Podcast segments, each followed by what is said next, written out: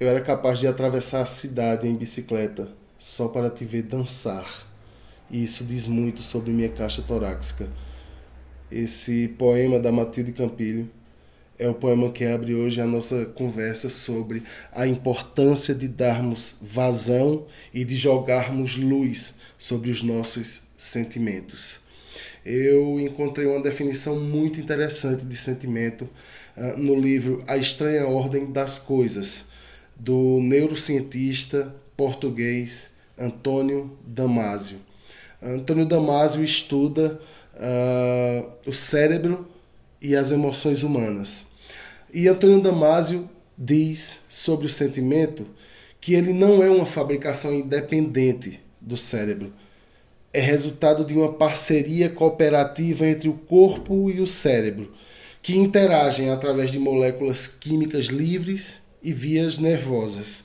Damasio ainda afirma que esse sistema particular e tão desconsiderado garante que os sentimentos perturbem o que, sem eles, poderia ser um fluxo mental indiferente. A fonte do sentimento é a vida na corda bamba, equilibrando-se entre a prosperidade e a morte. Os sentimentos são agitações mentais, perturbadoras ou silenciosas, delicadas ou intensas. Eles podem nos agitar com sutileza, de um modo intelectualizado ou com grande intensidade e, perceptivelmente, chamando imperiosos a atenção do seu possuidor. Mesmo em suas versões mais positivas, os sentimentos tendem a perturbar a paz e romper a quietude.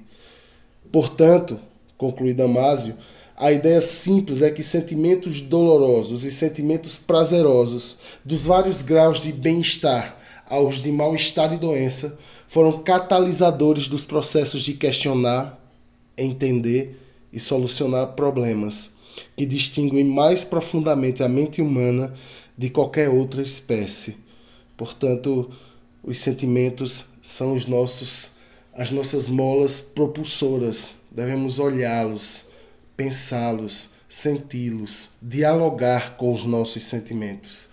Não é à toa que Chico Buarque, em uma das suas grandes composições, tem uma chamada Todo o Sentimento, onde ele quer estar acordado para continuar sentindo até que esse sentimento se acabe e seja substituído por outro, ou até que esse sentimento seja infinito.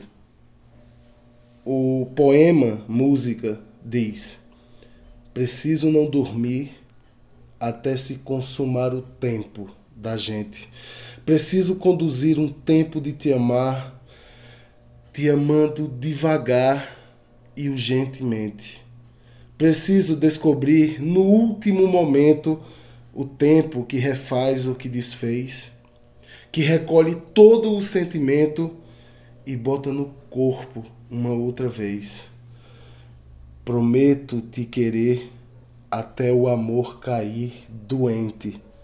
Prefiro não partir a tempo de poder a gente se desvencilhar da gente. Depois de te perder, te encontro com certeza, talvez no tempo da delicadeza, onde não diremos nada, nada aconteceu, apenas seguirei como encantado ao lado teu. Um beijo e até a próxima.